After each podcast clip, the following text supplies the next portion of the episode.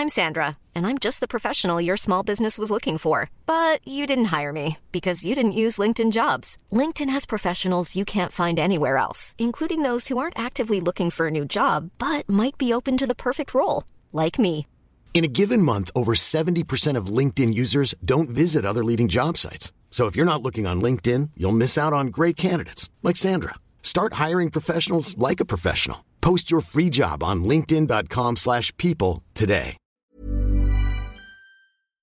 Porque el mundo actual no se entendería sin la economía y los negocios. Acompaña a Mario Maldonado, el columnista de negocios más joven y objetivo del periodismo financiero, en su programa Bitácora de Negocios.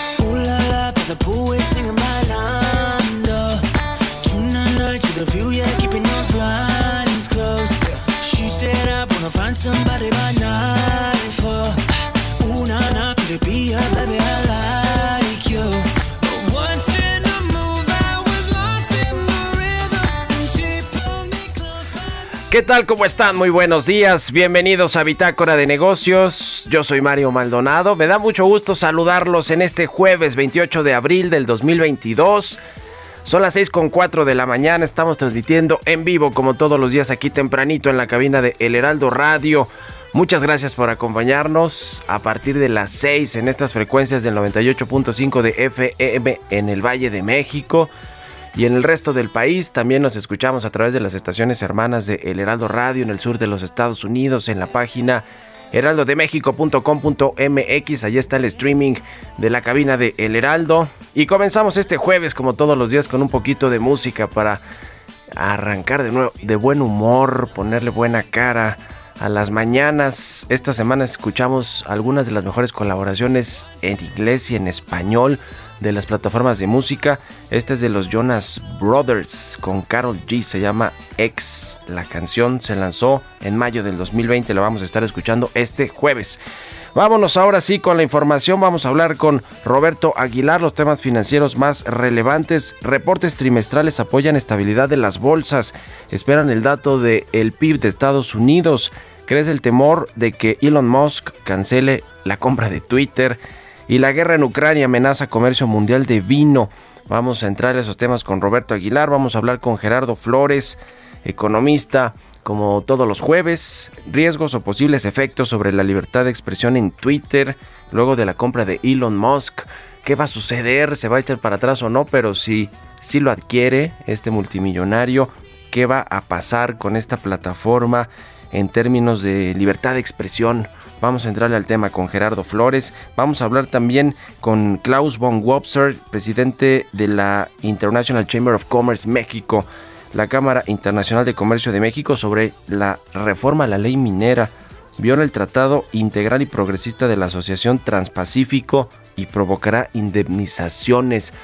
Precisamente las empresas chinas son las que sí tienen algunas concesiones de litio en México. Así que vamos a hablar de eso y también vamos a hablar con Alexis Milo eh, él es economista sobre el plan para contener la inflación. El presidente López Obrador anunció este, estos precios de garantía en 24 productos. Vamos a analizar pues más a detalle. Todavía no se anuncia completo el plan, pero vamos a analizarlo aquí en Bitácora de Negocios. Así que quédense con nosotros en este jueves 28 de abril. Vámonos con el resumen de las noticias más importantes para comenzar este día con Jesús Espinosa.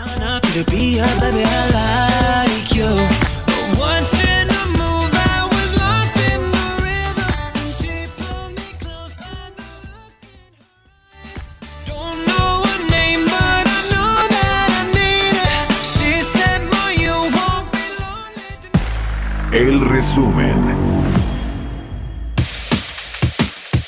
En su conferencia mañanera, el presidente Andrés Manuel López Obrador anunció que el próximo miércoles 4 de mayo dará a conocer un plan para contener el aumento de la inflación en el país. Vamos a dar a conocer el plan para eh, enfrentar el problema de la carestía. Estamos eh, trabajando de manera conjunta al interior del gobierno, todas las áreas. Esto tiene que ver con los precios de gasolinas, de gas, de diésel, que les adelanto no van a aumentar, la luz tampoco, es parte de este plan, pero también estamos eh, considerando el impulso a las actividades productivas, sobre todo lo que tiene que ver con la siembra de alimentos. El Ejecutivo Federal aclaró que no se establecerá un control de precios, sino se establecerá precio de garantía a 24 productos básicos de la canasta básica. Estamos llegando a un acuerdo con grandes productores de alimentos y con distribuidores, con las tiendas departamentales, con todas, y están cooperando. Casi todos están aceptando ayudar. Y lo que les estamos proponiendo es que eh, tengamos un precio parejo de una canasta básica que se pueda comprar al mismo precio en la Ciudad de México o en Tijuana o en Valladolid o en Tapachula. Este miércoles el Tribunal Electoral del Poder Judicial de la Federación aprobó declarar que el proceso de revocación de mandato del presidente Andrés Manuel López Obrador no tiene validez porque no se logró que el 40% del electorado participara como lo exige la Constitución. La Comisión Económica para América Latina y el Caribe rebajó sus proyecciones de crecimiento para 2022 en la región del 2.1%, estimado el pasado enero a 1.8%, y en el caso de México de un 2.9% a 1.7% debido al impacto de la guerra en Ucrania. La Comisión Federal de Electricidad y el Sindicato Único de Trabajadores Electricistas de la República Mexicana firmaron el contrato colectivo de trabajo para el periodo 2022-2024. Con este nuevo contrato se acordó un incremento salarial de 3.5 y de 1.8% en prestaciones en términos globales. Bitácora de negocios en El Heraldo Radio. El editorial.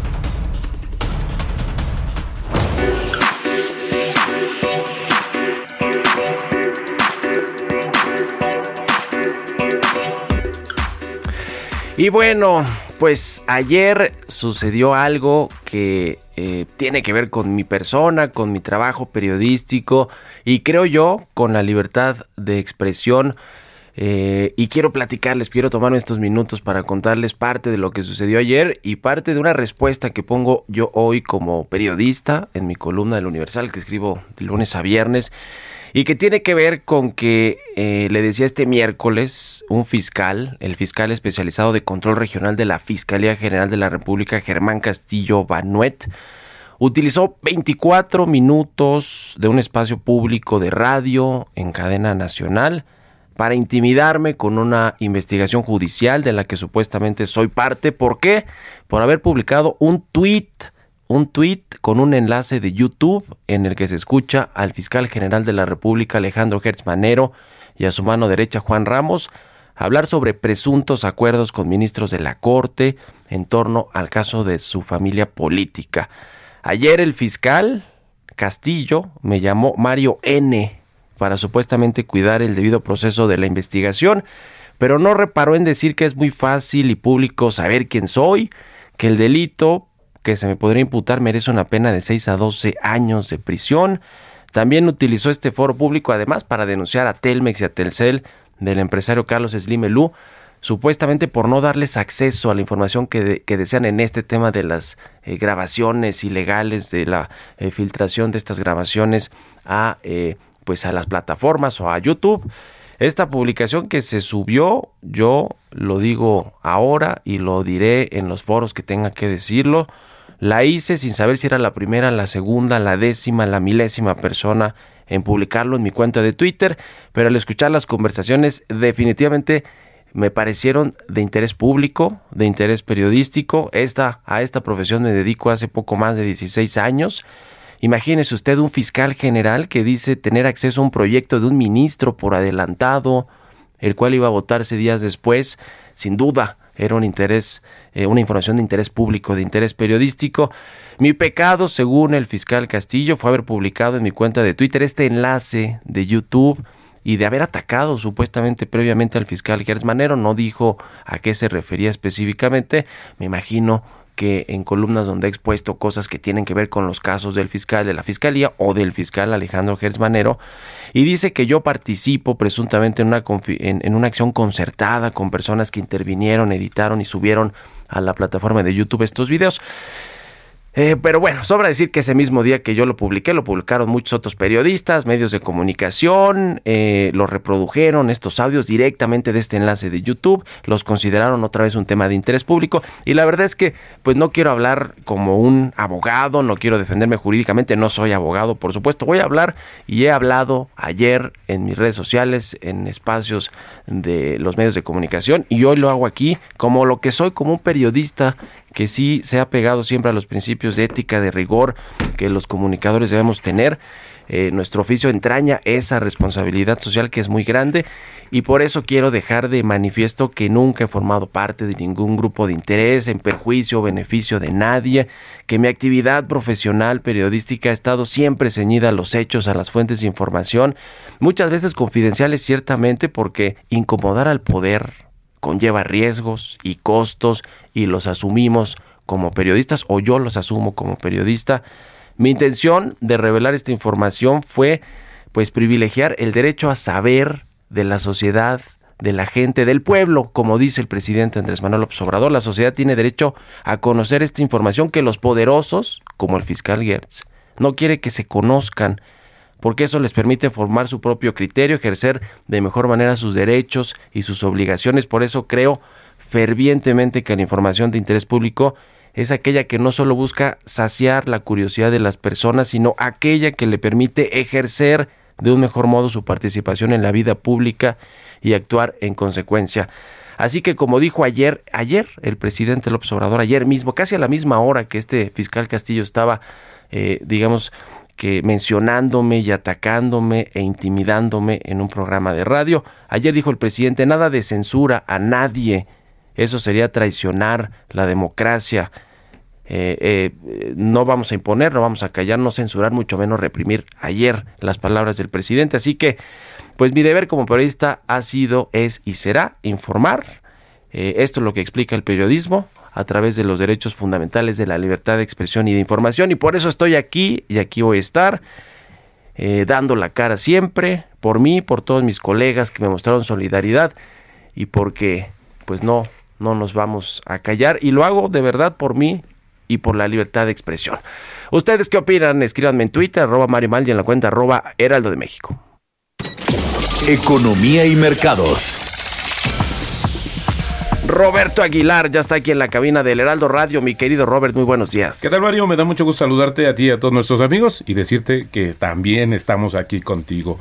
Fíjate que te comento que rápidamente las bolsas mundiales se estabilizaban, alentadas justamente por los resultados trimestrales, mientras que el desplome del yen llevó al dólar a sus niveles más altos en décadas, después de que el Banco de Japón reafirmara su compromiso de mantener su programa de estímulo masivo a la economía y mantener las tasas de interés ultra bajas, una medida que contrasta pues con la apuesta de que las tasas en Estados Unidos van a comenzar a subir de manera rápida y sobre todo agresiva. Ahí se encuentran dos visiones de la política monetaria entre dos de las principales economías del mundo, Estados Unidos y Japón. También los futuros del Nasdaq y del Standard Poor's 500 subían después de que el propietario de Facebook, Meta, superara las previsiones y lograra un aumento de usuarios, lo que hizo que sus acciones subieran casi 20% después del cierre de los mercados del día de ayer. También el repunte de las acciones de Microsoft ayudó a los índices de Estados Unidos a cerrar estables. Y bueno, el déficit comercial de Estados Unidos se amplía a un récord en marzo, probablemente porque las empresas preocupadas por la escasez adelantaron las importaciones después de la invasión rusa a Ucrania, lo que aumentó el riesgo de que el crecimiento económico se estancara en el primer trimestre. De hecho, a las siete y media vamos a conocer la primera lectura de las tres que hacen, justamente del comportamiento de la economía estadounidense en el primer trimestre de este año. El informe del Departamento de Comercio también mostró aumentos sólidos en los inventarios minoristas y mayoristas. Esto podría contrarrestar parte del impacto en el crecimiento del PIB de la enorme brecha comercial. El PIB de Estados Unidos correspondiente a los primeros tres meses del año, Mario, habría aumentado a una tasa anualizada de 1.1%, lo que supondría un gran descenso respecto al fuerte crecimiento de 6.9% registrado en el cuarto trimestre del año pasado. Y bueno, pues también ayer surgieron, fíjate que uno pensaría que después de todo este tema de Elon Musk y, su oferta por Twitter, pues estaría más que cerrada esta operación, pero fíjate que hay eh, la probabilidad de que se cierre completamente esta millonaria compra es de apenas 62%. Eso es interesante, Mario, porque justamente lo que hoy eh, comienza o desde ayer empezó a especular sobre algunos inversionistas es si eh, este empresario va a poder sacrificar parte de sus ganancias. Ya vimos lo que perdió, por ejemplo, en Tesla para poder hacerse de la red social. Y esto es importante, Mario, porque ya en otras ocasiones, Elon Musk pues, ha dado muestras de que no, pues que al, final ahora sí que se le da un poco de frío, porque fíjate, a principios de este mes decidió en el último momento no ocupar un puesto en el directorio de Twitter. En 2008 eh, tuiteó que había una, un financiamiento asegurado de 72 mil millones de dólares para sacar a las acciones de Tesla de la bolsa, lo que no sucedió, y después tendría que pagar una comisión de mil millones de dólares en caso de que decida pues abandonar sus planes de hacerse del control de Twitter. Así es que yo creo que igual le saldría más barato pues decir eh, también que siempre, ¿no? Pero bueno, eso es lo que se está especulando en el mercado, Mario. Muchas de las cosas que están sucediendo, esta historia, esta nota, pues esta, más bien esta información, esta transacción es histórica por donde quiera que se le vea y bueno, pues todavía no está al 100% asegurada. También se informó, Mario, que el presidente Biden va a visitar Asia el próximo mes por primera vez desde que se convirtió en presidente de Estados Unidos. Bueno, también hay que comentar que eran las restricciones justamente por el coronavirus, pero va a mantener conversaciones con sus aliados en Japón y Corea del Sur para abordar la creciente influencia de China en la región y las últimas amenazas de Corea del Norte, que por cierto ha nuevamente salido a presumir sus armas nucleares. Y bueno, un dato interesante también, Mario, es que las interrupciones en la cadena de suministro y la guerra de Ucrania podrían frenar el comercio mundial del vino, después de que el año pasado se recuperara hasta alcanzar un nivel récord gracias a que los países se aliviaron las restricciones relacionadas con el coronavirus. Esto lo dijo la Organización Internacional de la Viña y el Vino. El comercio mundial de vino, medido por el total de exportaciones, aumentó 16% el año pasado hasta llegar a 34.300 millones de euros y un 4% en volumen hasta 111, 111 millones de hectolitros, marcando ambos indicadores máximos históricos según la organización. Un hectolitro, nada más para ponerlo en contexto, equivale a 133 botellas estándar de eh, del delicioso vino. Y el tipo de cambio, Mario, cotizando en estos momentos en 20.40, pero hace ratito marcó el 20.53. Sigue bastante eh, complicado, eh, volátil el tipo de cambio. Con esto tenemos una depreciación mensual de 2.8% y en el año, pues una apreciación ligera, ligerísima de apenas 0.4% y la frase del día de hoy, aprende cada día, pero sobre todo aprende de la experiencia de los demás. Esto siempre es más barato. Esto lo dijo en su momento John Bogle, que fue nada más ni nada menos fundador de este operador mundial de fondos, Vanguard. Muchas gracias, mi querido Robert. Nos vamos al ratito en la televisión. Al contrario, Mario, muy buenos días. Buenos días, Roberto Aguilar. Síganlo en Twitter, Roberto AH6 con 20 minutos. Vamos a otra cosa. Políticas públicas y macroeconómicas. Y hablando más sobre Twitter y de Elon Musk, que lo va a adquirir o lo adquirió, está todavía pues en veremos, se puede caer de último momento esa transacción. Voy a vamos a platicar con Gerardo Flores como todos los jueves. Mi querido Gerardo, buenos días. Hola Mario, muy buenos días. Un saludo para ti, para todo el todos los que nos escuchan. ¿Cómo ves todo este tema de los riesgos o posibles efectos sobre la libertad de expresión si, y si Elon Musk se hace de Twitter? Pues mira, es un, es un gran tema, pero antes de entrar a eso, eh, primero me gustaría expresarte mi solidaridad por esta situación que surgió a partir de ayer de estas declaraciones de, de un fiscal de la Fiscalía General de la República. Eh, no tengo duda que tú has actuado eh, conforme a los estándares del periodismo y así debería seguir siendo y, y bueno, pues estaremos atentos a eso. Muchas gracias, Eh, mi querido Gerardo. ¿Cómo ves? ¿Cómo ves el tema de Twitter? Pues mira, eh, complicado porque Elon Musk ha demostrado y está acreditado, hay muchas notas sobre ello, que es una persona que en realidad es intolerante a la crítica, por un lado, y pero por el otro es una persona que ha estado externando su opinión, eh, criticando las políticas de Twitter eh, que se dieron sobre todo a partir de 2019 eh, para tratar de moderar eh, eh, pues situaciones de desinformación, de difusión de noticias falsas, de difusión de discurso de odio, eh, políticas que adoptaron plataformas como Twitter, Facebook y, otras eh, redes sociales, ¿no? Eh, eh, Elon Musk ha sido muy crítico de eso y ha insinuado que pues este revisaría perdón, revisaría ese tipo de políticas, lo que ha desatado una serie de temores de que pues es una persona que eh, en realidad estaría pensando en, reabrir o re- otorgar una oportunidad a gente como por ejemplo Donald Trump, ¿no? De hecho, reci- un ejemplo de su particular eh, enfoque sobre la libertad de expresión ocurrió ahora en el contexto de la guerra entre Rusia y Ucrania, eh, cuando un, un representante del gobierno de Ucrania eh, le pidió ayuda eh, a través de Twitter justamente para que los apoyara con sus redes satélites para que no Ucrania no se quedara, no había el riesgo, ¿no? De que se quedaran sin acceso a internet y le pidieron ayuda para que, pues, a través de esa flota de satélites pudieran ellos asegurar el acceso a internet. Eh, de inmediato él envió docenas de antenas de, de esta empresa Es- SpaceLink, se llama, eh, para poder eh, ayudar a Ucrania, ¿no? Eh, pero en ese mismo contexto se empezó a dar esta situación de, de sitios o plataformas que empezaron a bloquear sitios rusos que además estaban eh, difundiendo información falsa y también recibió peticiones él para que bloqueara sitios en, en justo que, que, que no estuvieran disponibles a través de, de su flota de satélites SpaceLink y ahí sí rechazó y dijo que solo a punta de pistola eh, bajaría ese tipo de, de sitios, ¿no? Entonces, eh, tiene una, un particular enfoque sobre la libertad de expresión que se carga mucho más a la derecha. Un ejemplo es la reacción que ha habido en estos días este, a raíz del anuncio de la compra, donde gente como Barack Obama, Michelle Obama, eh, Kate- Katy Perry y, y, este, están perdiendo usuarios y gente como Ted Cruz y este, gente de la derecha, de la extrema derecha, están ganando usuarios a un ritmo eh, Sí, sí. no visto antes, ¿no? Entonces, ahí hay muchos riesgos y habrá que estar atentos. Estaremos atentos. Muchas gracias, Gerardo. Muy buenos días. Un abrazo. Un abrazo, Mario. Gerardo Flores R en Twitter. Síganlo. Nos vamos a la pausa. Ya volvemos. Continuamos en un momento con la información más relevante del mundo financiero en Bitácora de Negocios con Mario Maldonado. Regresamos. Estamos de vuelta en Bitácora de Negocios con Mario Maldonado.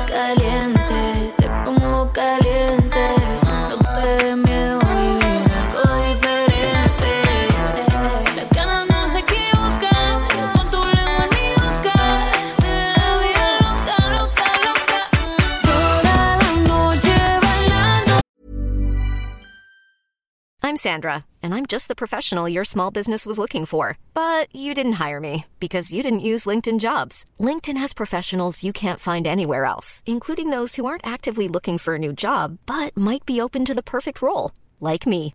In a given month, over 70% of LinkedIn users don't visit other leading job sites. So if you're not looking on LinkedIn, you'll miss out on great candidates like Sandra. Start hiring professionals like a professional. Post your free job on linkedin.com/people today. Ya estamos de regreso aquí en Bitácora de Negocios. Son las 6 de la mañana con 31 minutos tiempo del centro de México. Y regresamos escuchando un poquito de música antes de entrarle a la información en esta segunda mitad del programa. Esta semana estamos escuchando canciones, colaboraciones en inglés y en español. Las más, de las más escuchadas en las plataformas de música. Esta es de los Jonas Brothers y Carol G. Se llama X. Fue lanzada el 15 de mayo del 2020. Y con esto nos vamos al segundo resumen de noticias con Jesús Espinosa.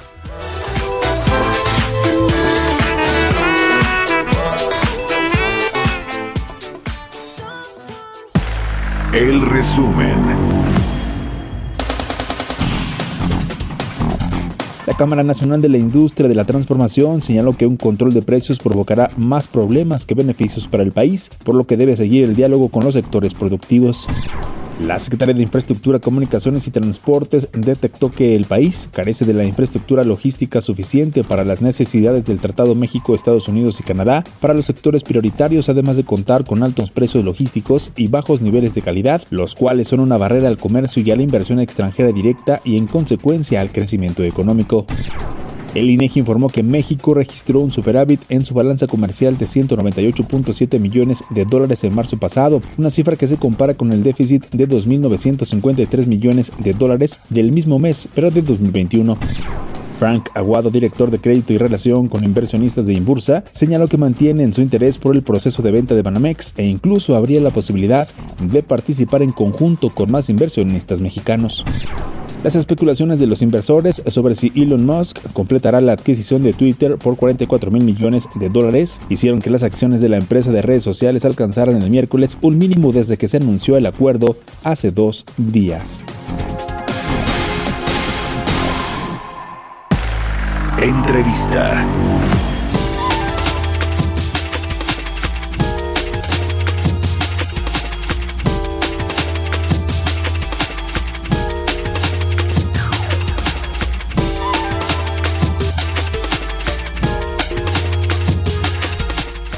Y bien, pues eh, hace unos días en el Congreso Federal, en la Cámara de Diputados y de Senadores, se aprobó una reforma a la ley minera luego de que el presidente López Obrador, Morena y los partidos aliados no pudieron pasar la reforma eléctrica, propusieron al otro día una reforma a la ley minera para expropiar el litio, o más que expropiarlo, aunque tiene que ver algo de eso de lo que vamos a platicar ahora, eh, pues nacionalizar el litio, este mineral que se utiliza entre otras cosas para la fabricación de baterías que utilizan los teléfonos celulares, las computadoras, los autos eléctricos.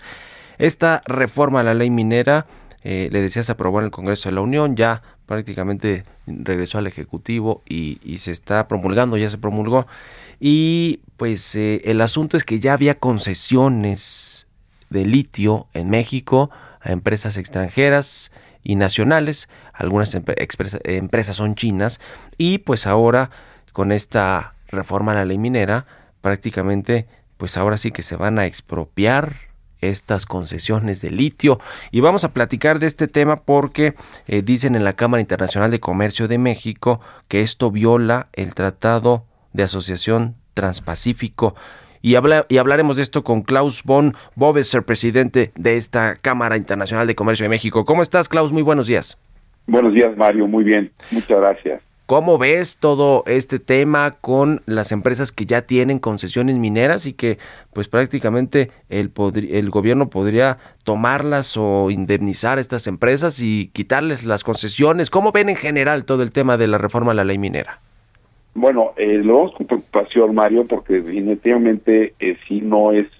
Bueno, en primer lugar, hay una, una violación eh, tanto al CPTPP, eh, que es el, el Tratado Integral y Progresista de la Acción del Transpacífico, Eh, por otra parte, pues también al TEMEC, en la medida en la que estos tratados eh, prevén, eh, se congela, digamos, el, el, el- los, los sectores en los que hay limitaciones para la inversión extranjera y se incluye exactamente en estos tratados eh, que fueron negociados por México, el caso del TEMEC, eh, por el gobierno actual, donde se congela el, el régimen jurídico y se en estos sectores pues no puedes invertir.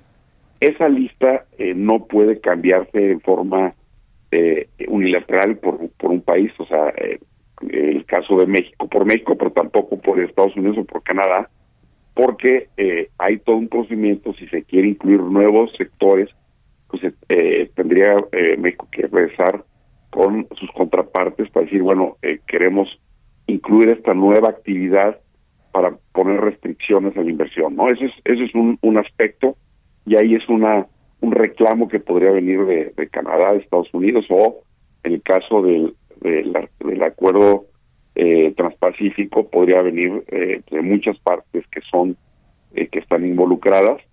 Eh, en este caso también varios de los países donde ya hay inversiones, eh, el caso este eh, claramente de, Australia, que es parte del tratado, Canadá, el Reino Unido, entonces hay ahí, y, y- y- pero también hay acuerdos de protección a la inversión que también podrían ser eh, eh, violados con, con muchos países, incluidos con China.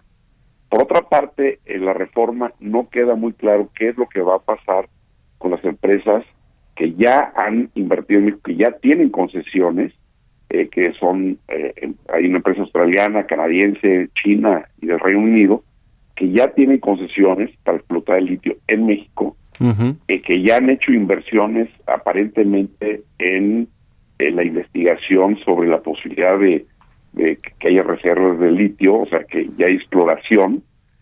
Eh, aparentemente no hay una explotación todavía de litio, pero eh, si son concesiones otorgadas, no desconozco los plazos, pero son normalmente concesiones de 50 años. Si hay una, eh, no sabemos qué es lo que va a hacer México con esas concesiones. En la iniciativa eh, eh, presidencial se, se contemplaba que no se afectaría las inversiones ya eh, hechas en México. Sin embargo, la reforma legal es omisa, simplemente eh, dice pues que la exploración, explotación, beneficio, aprovechamiento del litio quedan exclusivamente a cargo del Estado, se llevará a cabo eh, por el organismo público centralizado que termine el ejecutivo en términos de las instituciones aplicables. Pero no es claro qué es lo que va a hacer México ya con estas empresas que ya hicieron inversiones porque la exploración es, es obviamente eh, son inversiones importantes. El sector minero siempre, el, el encontrar los minerales muchas veces es lo más caro. Ya luego sacarlo ya es, es, es un tema ya secundario. Entonces, eh, desconocemos qué montos ya fueron invertidos y si hay una concesión de 50 años, habría que ver cuáles son las reservas probadas en, esos territorios de esas concesiones y lo que hemos visto ya en, en, otras partes del mundo donde ha habido eh, expropiaciones similares es que eh, han sido condenados los estados a pagar eh, no solo la- las inversiones ya realizadas, sino las reservas ya probadas de litio que, que, eh, que están en esas en esos en esos eh, terrenos digamos concesionados. Y ya y, y, y ahí podrían ser sumas muy importantes obviamente desconocemos la, extensión la, importancia de las mismas pero sí es un tema súper delicado. Se habla, eh, Klaus, de indemnizar a las empresas eh, por parte del gobierno que se quedarían, en teoría, estas concesiones o de expropiar o de qué estamos hablando, qué eh, comunicación han tenido por parte de, del gobierno de México, del presidente López Obrador, con respecto a este tema en particular, es decir, si les van a pagar o no, cuándo en teoría las tomaría el gobierno o las estaría expropiando. Bueno, eh, no lo sé, no sabemos qué es lo que va a hacer el gobierno, pero lo que sí es un hecho es que si, digamos, si no las indemniza, eh, pueden iniciar eh, eh, arbitrajes, o sea, en contra del Estado mexicano, eh, tribunales arbitrales donde una parte nombra eh, a un árbitro, el, México nombra un, un- un segundo árbitro, el, un, un presidente es designado, depende cuál de los tratados, pero eh, ya sea que sea el, el, que es eh, el- el- es un organismo del, Banco Mundial donde efectivamente se nombra el, tercero, el, presidente del tribunal arbitral, y hay todo un procedimiento arbitral donde hay una demanda del inversionista, México tiene que contestar la demanda y se lleva un procedimiento y hay, peri- hay peritos que son designados para eh, fijar los montos de los daños ocasionados. Ahora, eh, lo razonable sería que México no eh, afectara esas concesiones ya otorgadas, pero realmente no es clara la reforma. Lo que sí la reforma dice pues, que el Estado tendrá el monopolio, lo cual implica es que no permitirá a particulares que exploten esas concesiones. Entonces, eh, no lo sabemos qué es lo que va a suceder, pero sí. Y, y lo que es preocupante es que también en general manda un mensaje a los inversionistas extranjeros de que eh, no hay un respeto a los acuerdos firmados por México eh, en estos tratados y, y, y hay también un riesgo que los propios estados son parte de esos acuerdos eh, eh, hagan eh, pues pu- pueden iniciar arbitraje estado a estado en contra del estado mexicano por haber violado esa- esos esos esas disposiciones del TEMEC y, y repito también los acuerdos de protección a la inversión que generalmente establecen también un congelamiento del, del marco normativo para los inversionistas extranjeros. Lo que estarían pidiendo las empresas eh, extranjeras es que se respeten estas concesiones, aunque ya no se otorguen nuevas, eh, pero que estas se respeten y que las puedan seguir operando las empresas. Exactamente, o sea, en el caso de las, eh, exactamente, eso es definitivamente, o sea, eh, el, el, el tema de las que ya están otorgadas, ahí no hay salida. O sea, tendrá que respetarlas o indemnizar. Y en relación a, a- a los tratados donde se estableció el congelamiento del, de- del marco jurídico, los estados podrían eh, ir en contra de México eh, también eh, y, y si un panel decide que efectivamente México violó esos acuerdos, por ejemplo en TEMEC y, y en el Tratado Transpacífico, tener que eh, eh, eh, ahí, ahí la consecuencia sería que, eh, que México tu- tuviera que eh, reformar la ley para, para apegarse a lo, a lo que se obligó en el tratado y de lo contrario pues puede haber sanciones por los países afectados por esta modificación. Es un yo, yo sé que es un tema complejo no El- estos estos acuerdos de, de inversión pero precisamente se celebran para establecer un marco legal mediante el cual los inversionistas podrán invertir eh, libremente en México en todos los sectores que están abiertos y que no pueden unilateralmente un Estado cerrarlo. Entonces hay tanto la afectación a los inversionistas que ya invirtieron como los problemas que pueden surgir con las contrapartes de los tratados en los que México es parte. Pues vamos a estar muy pendientes de todo este proceso eh, del gobierno eh, y, y- y obviamente pues de las reacciones de las empresas o de las asociaciones como esta Cámara Internacional de Comercio de México que tú presides, Klaus von Bobeser. Te agradezco mucho estos minutos para el Heraldo Radio y seguimos en contacto. Muchas gracias, Mario. Hasta Que luego. buen día, gracias. Muy buenos días. Son las 6 con 44 minutos. Vámonos con las historias empresariales. Historias empresariales.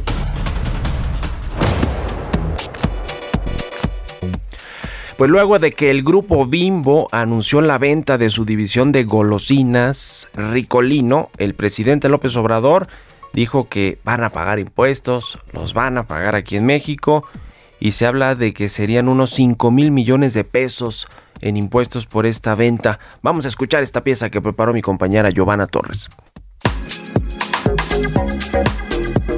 A principios de esta semana, Grupo Bimbo informó sobre el acuerdo que llegó para vender a la productora de dulces y confitería Ricolino a Mondelez Internacional por un monto de 1.329 millones de dólares. En un reporte, Barclays explicó que esta adquisición duplicará el tamaño del negocio de Mondelez en México, un mercado emergente clave y que encaja bien con su negocio actual que se centra principalmente en caramelos y chicles. En 2021, Ricolino acumuló ventas por 10.147 millones de pesos, equivalentes a 500 millones de dólares. Además, la marca tiene una participación del 25% dentro de los dulces y es el cuarto jugador en la venta de chocolates. Sobre la venta, el presidente Andrés Manuel López Obrador, en su conferencia mañanera, estimó que a la hacienda pública entrarán alrededor de 4 mil millones de pesos en impuestos.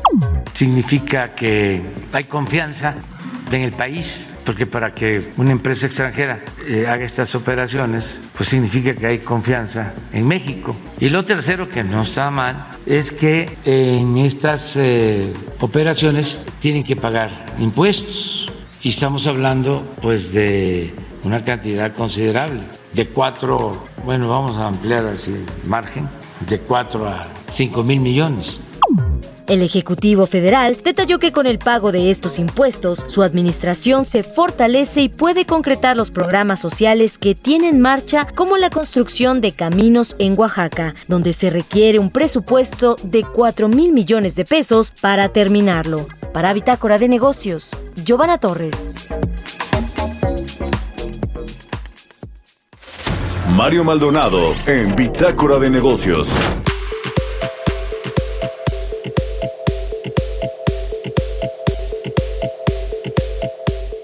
Y sobre este tema de los precios que han aumentado de forma pues considerable, en algunos casos hasta 20, 30, 40%. Eh, hablábamos ayer, por ejemplo, el caso del aceite de cocina que se está cocinando, así que valga la redundancia, una compra, venta, una fusión de dos de las principales empresas productoras de aceite de cocina. Pero bueno, este eh, producto ha aumentado por, por ejemplo, un promedio de 50% el último año. Y hay otros productos de la canasta básica, alimentos, eh, que pues también han tenido incrementos considerables. El presidente Andrés Manuel López Obrador ya ha venido anunciando un plan para pues eh, contener la inflación de muchos productos. Precios de garantía 24 productos. Van a dar más detalles eh, en los próximos días que se terminen de cerrar los acuerdos con las empresas, los productores. Lo cierto es que pues no se sabe cuánto va a funcionar o no esta estrategia para realmente contener la inflación y vamos a analizarlo con Alexis Milo, él es economista y me da mucho gusto saludarlo. ¿Cómo estás Alexis? Buenos días. Hola Mario, muy buenos días. ¿Qué te parece este plan de contención de la inflación o plan antiinflación? Eh, ¿Qué opinas de lo que quieren hacer con 24 productos de entrada? Pues mira, yo te diría eh, tres cosas muy brevemente. En primer lugar, pues que siempre los economistas vemos con mucho recelo eh, este tema de control de precios. Se habla de que no, es, no son precios controlados, sino precios garantizados, pero al fin y al cabo es lo mismo, ¿no? Ahora, lo vemos con mucho recelo porque, como te decía, no solamente en la experiencia internacional, sino en la de, en la de México no han funcionado los precios controlados para contener la escalada de precios. Eh, y sí, y sí, en cambio, además, está muy bien documentado, incluso en la literatura económica, en la parte teórica, pues que esto puede generar desabasto, escasez o incluso enfrentar precios mayores a los que a los que se está buscando combatir, ¿no? Entonces, eh, pues esto del tema del control de precios siempre es muy delicado. Te decía que en la experiencia de México, pues no ha sido buena, ¿no? En segundo lugar, muchos dicen, bueno, ya tenemos cierta experiencia con los pactos, ¿no? Todos tenemos en mente el pacto este que se hizo a finales de los 80, en donde pues de alguna manera el, gobierno con la iniciativa privada lograron contener la inflación. Sin embargo, hay que ponerlo en contexto. En ese entonces, la inflación se bajó de 180% a niveles de alrededor del 30%. Es decir, había una espiral inflacionaria, una especie de pánico, eh, y eso pues se contuvo de alguna manera con un pacto. Esa parte, digamos, es sencilla, digamos, frenarla de 180 a 30%. Yo no sé si estos pactos funcionan para bajar la inflación del 7, siete y medio por ciento al 5%. Es decir, eh, eh, es, es, un contexto completamente diferente, eh, donde además mucho de este incremento en la, en la inflación es, es por fenómenos globales es por aumento en el precio de las materias primas, es decir, no es un tema psicológico como en aquel entonces, sino que ahorita hay presiones claras que además, como te decía, son globales. Y por último, yo, yo cuestionaría y lo pongo sobre la mesa porque además, como tú mencionabas ahorita en la introducción, no tenemos muchos datos, eh, pues cuál es la capacidad del gobierno para dar esto, ¿no? Eh, va a, limitar a las empresas, les va a pedir que reduzcan sus márgenes, les va a pedir que pierdan dinero, cómo le va a hacer con aquellas empresas que no cumplan con el pacto. Todo esto requiere o bien una capacidad eh, de, de- de fiscalizar a las empresas, cosa que no vemos, o bien un liderazgo eh, del gobierno sobre la iniciativa privada que tampoco vemos. Que cómo le van a hacer para para para instrumentar esto, los van a los van a ventanear en la mañanera, cosa que tú ya conoces bien. Eh, ya sabes cómo funciona esto. Entonces, ¿cómo, cómo le van a hacer? Yo, yo pondría estas tres planteamientos sobre la mesa. Eh, eh, controles de precios, qué tan efectivos pueden ser. La experiencia de los pactos creo que no nos da mucha luz para ver qué puede pasar. Y en tercer lugar, pues cómo le va a hacer el gobierno para, para implementar esto, donde muchas de las presiones inflacionarias sí son justificadas por el aumento en los precios de las materias primas. Pues yo creo que sí va a pedirles el presidente que se ajusten el cinturón las empresas y que pues eh, disminuyan sus ganancias porque además esta narrativa ya la ha dicho en otras ocasiones las ganancias justas de las empresas yo creo que ahora piensa que más que nunca requieren ganancias justas es decir menos ganancias y eh, precios más bajos al consumidor. Ahora estamos hablando de productos de la canasta básica es decir si hay algunos de estos productos procesados o de estos productores de pollo huevo carne etcétera eh, pero se habla, eh, por ejemplo, de los granos, ¿no? Del caso del maíz, del frijol, el trigo, el arroz o la leche, pues también que es un eh, producto de la canasta básica. Estos, estos, digamos, le va a afectar a toda la cadena, ¿no? Es decir, no lo- los productores, por ejemplo, de leche, me, imagino estas dos grandes empresas que casi controlan el mercado en México, pues tienen a miles o a, cientos de productores eh, que a su vez le compran insumos o maíz o etcétera a otros productores, es decir, le va a pegar a toda la cadena.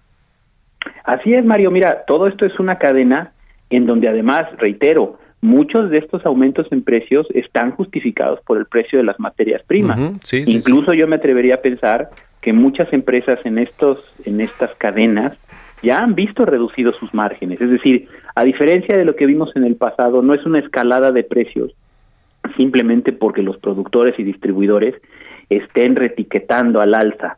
Estamos hablando de que esto- ellos están enfrentando una presión de costos importante y esta presión de costos, en la medida en que pueden, pues se la repercuten al consumidor y es lo que estamos viendo no solamente en México, sino en todo el mundo. Entonces, no estamos hablando de un tema de que las empresas están obteniendo márgenes exorbitantes y que reduzcan esos márgenes, que es un poco lo que se lo que se entiende de lo que dice el presidente, sino que estamos hablando de empresas que más bien lo que han visto son sus márgenes reducidos, hayan sido altos o no, pero sus márgenes son menores que antes y lo que estamos viendo es una fuerte presión de costos. Entonces, ¿cómo, cómo va a instrumentar el gobierno eso? Pues todavía nos falta saber, como tú también mencionabas, pues tenemos poca información, sabemos que son es un pacto, sabemos que son precios garantizados, sabemos que son 24 productos de la canasta básica, pero hasta ahí. Y como tú sabes, pues el diablo está en los detalles y faltará ver en los próximos días qué dice el gobierno acerca de cuál va a ser el mecanismo bajo el cual va a operar este pacto y en segundo Sí. lugar, pues pues todas las to- todas las medidas que rodean que rodean el pacto, ¿no? Ujú. Sí, sobre todo conocer estos detalles, como bien dices Alexis, cuántas empresas, cuánto tiempo van a estar subsidiando de alguna manera, eh, sea como sea, a través de las ganancias, etcétera, estos productos y después si no va a tener un efecto cuando ya lo suelten, digamos, regresen a, a los precios normales y no va a volver a aumentar la inflación. En fin, es un tema complejo que vamos a seguir platicando. Mientras tanto, te agradezco estos minutos para el Heraldo Radio, para Bitácora de Negocios, Alexis Milo. Al contrario, Mario, el agradecido soy yo. bien. Muchas gracias. Hasta luego. Con esto nos despedimos. Muchas gracias a todos ustedes por habernos acompañado este jueves aquí en Bitácora de Negocios. Se quedan en estas frecuencias de El Heraldo Radio con Sergio Sarmiento y Lupita Juárez. Nosotros nos vamos a la televisión, al canal 10 de la televisión abierta, a las noticias de la mañana. Y nos escuchamos aquí mañana a las 6. Muy buenos días.